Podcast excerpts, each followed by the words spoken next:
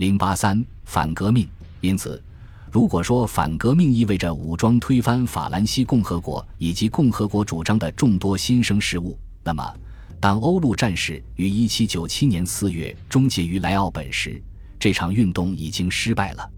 莱奥本预备合约签字三天之后，法军逮捕了逃离威尼斯的当特雷格。经审讯，他披露了很多关于其间谍网的信息，包括给皮什格旅带来灭顶之灾的信息。随后，他被容许逃走。然而，这段极为见不得人的经历造成的影响，摧毁了他与路易十八及流亡同党的信任感。而在这么多次争吵之后，再多一次又算得了什么呢？反革命自始至终都备受恶毒的仇怨和各集团之间的宗派主义的困扰，这些集团彼此仇视，互不信任。这种情形看来更甚于大革命本身。吵嚷不休的流亡者靠自己的努力绝不可能遏制或减缓，更不消说扭转法国事态演变的进程。他们的滑稽举动有时也能成功，但这统统都只能把事态进一步推向极端。在他们当中，唯有那些更愚蠢的人才指望极端化能够推进自己的事业。他们需要帮助，但是在他们希冀的两大力量源之中，谁也不是一定愿意他们取得成功。各大国首先只想削弱法国，当法国自身并未走向虚弱成为明显的事实时，他们才投入战争。然而，大多数流亡者却梦想着恢复对一个强大的。资源未遭损害的王国的控制权，在他们看来，唯有大革命本身才导致法国的衰弱。当他们听说各战胜国正在像瓜分波兰一样瓜分法国时，他们对此类流言甚为反感。后来，列强得出了这样一个结论：一个稳定的法国比一个虚弱的法国更可取。但即便到这个时候，他们仍然准备接受某种最能恢复和稳定秩序的政权。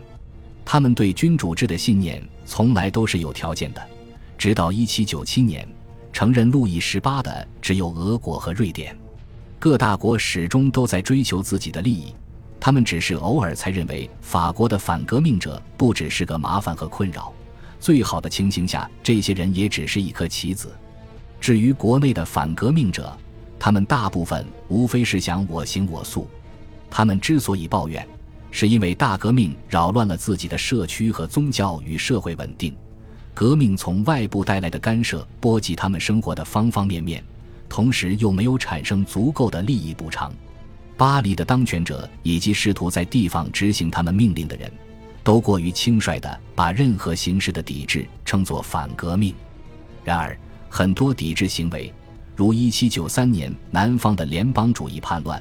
仅仅是为了制止革命的继续发展，只有在加尔、旺代和布列塔尼农村地区，群众运动才发展起来，并公开为记忆中1789年之前的教会和国王而战。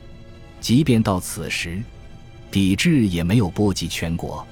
必须指出的是，触发西部地区叛乱的是征兵，此举将把年轻人带到遥远的前线，同未知的敌人作战。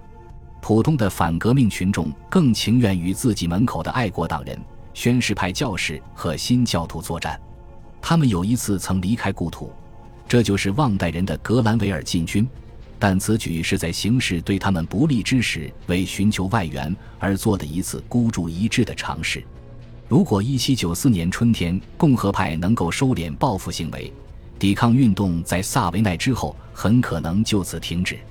撇开各种愚行误解，也不谈1795年夏天让流亡者、外国列强、保王党叛乱分子的重大协同行动遭受失败的坏运气。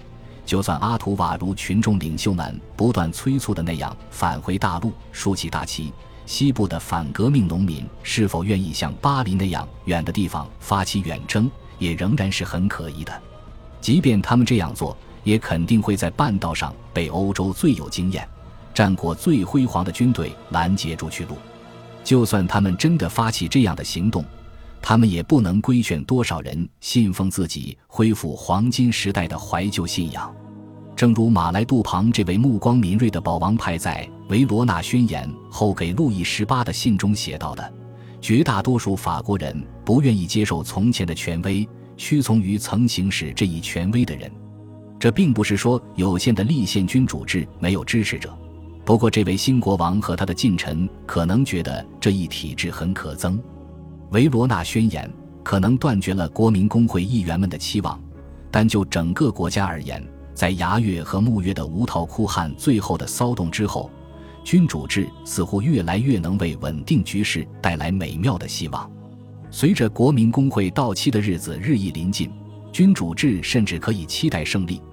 不过，不是依靠外部入侵和内部叛乱，而是通过选举这一正常的政治程序。